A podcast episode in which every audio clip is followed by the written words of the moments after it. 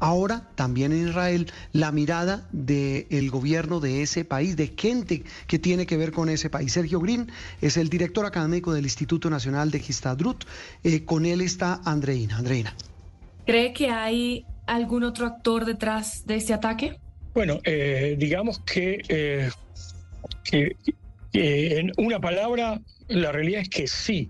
sí es decir, no solamente otros actores, sino condiciones determinadas, eh, hoy en día se puede decir que, que jamás no está solo. Es decir, eh, paradójicamente conforma una coalición en la cual se pueden se incorporaron a esta coalición eh, Irán por sobre sobre todas las cosas, y eh, Hezbollah, un delfín iraní ubicado en el sur del Líbano. Y cuando hablo de la palabra paradójicamente es porque si sabemos que hay odio, que hay rencor, rencores históricos y disputas históricas entre musulmanes sunitas y musulmanes chiitas, en este caso conforman una alianza tanto sunitas como chiitas con... Eh, lo que, lo que se define eh, como una alianza de tipo pragmática. Pragmática porque el objetivo de los tres actores que estoy hablando en este momento es la destrucción del Estado de Israel. O sea, es un tema que no tiene absolutamente nada que ver con el tema palestino y con el pueblo palestino y con eh, las luchas del pueblo palestino cómo este último gobierno de Netanyahu eh, ha podido influir en la exacerbación de los radicalismos, gobernar junto a personajes como Ben Gavir, el ministro de Seguridad de Israel que se define como ultranacionalista, antipalestino y supremacista judío, ¿qué incidencia ha tenido?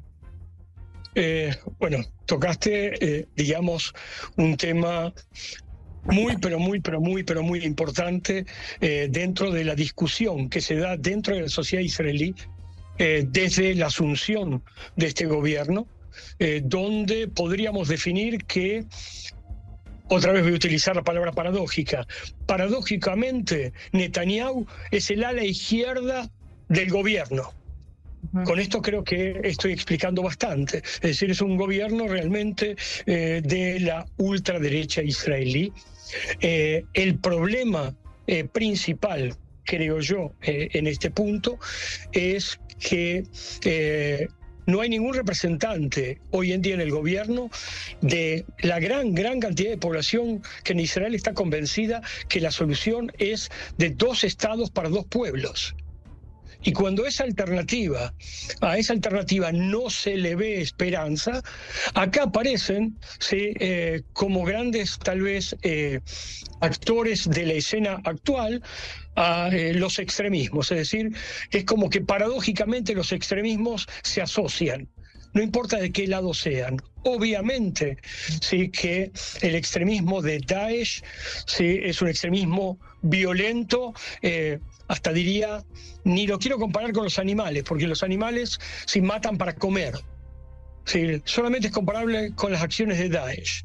Pero digamos que cuando eh, la esperanza de paz no se ve ni en el final del túnel, eh, digamos, ese es el tiempo para los violentos.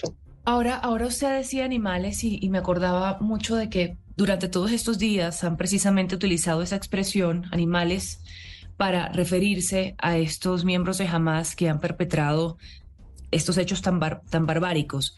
Sin embargo, también intentando, digamos, escuchar eh, el otro lado, muchas veces dicen que esa es parte del problema, que han intentado deshumanizar a los palestinos eh, y, y, el tema de la desacralización de la mezquita de Al-Aqsa.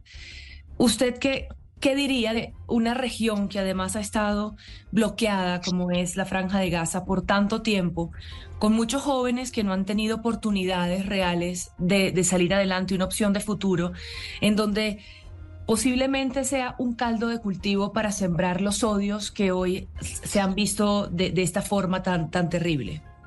Eh, yo creo que la pregunta es muy al lugar, lo que estás preguntando, eh, en todo sentido. Eh, ¿Y por qué me refiero que es al lugar? Porque el tema de la franja de Gaza como tal, y otra vez vuelvo a insistir entre la separación del pueblo palestino y de lo que implica el Hamas. Hoy eh, gobierna el Hamas en la Franja de Gaza, más precisamente desde el año 2007. El, el Hamas sacó a patadas a la Autoridad Nacional Palestina, no a Israel, a la Autoridad Nacional Palestina, que es el representante legítimo del pueblo palestino. Los, la gente del Hamas hubiera tenido la posibilidad allí de construir Singapur.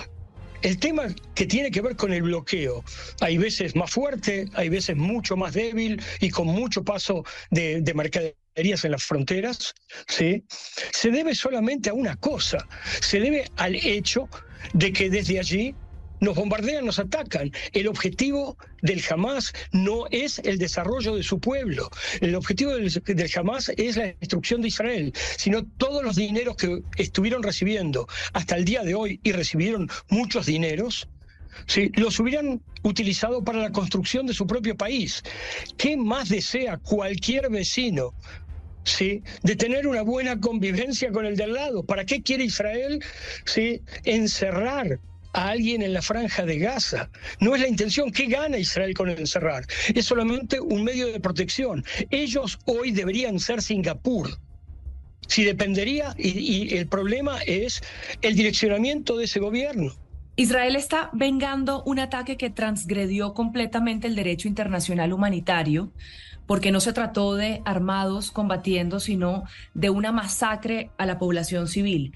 Sin embargo, la respuesta de Israel eh, según también se dice en la comunidad internacional, podría estar transgrediendo el derecho internacional humanitario porque hay población civil que está recibiendo la respuesta israelí. ¿Qué piensa usted de esto? Eh, yo pienso que Israel cada vez que se encuentra con una situación de esta, de estas, el dilema moral es altísimo.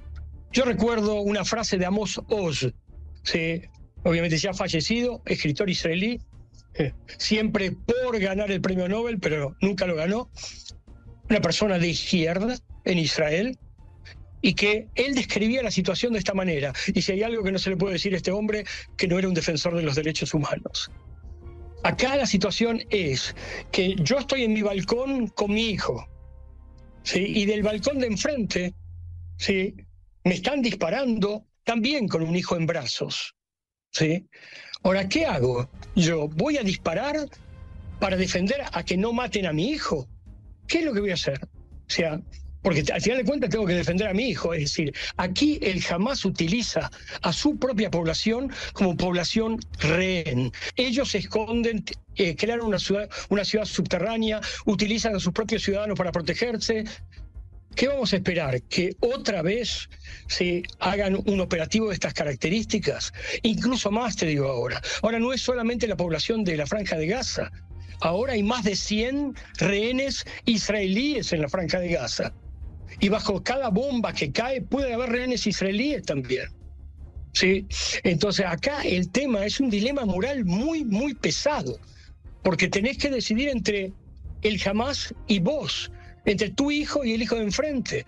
Por el otro lado, y en otro momento y en otro tiempo, personalmente también soy un convencido que constantemente las propuestas de paz de Israel tienen que estar sobre la mesa.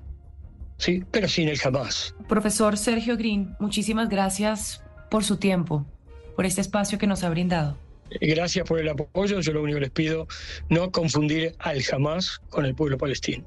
Muy bien, las miradas, las muchas miradas de este conflicto entre Israel y Gaza, Israel y Hamas, aquí en Sala de Prensa.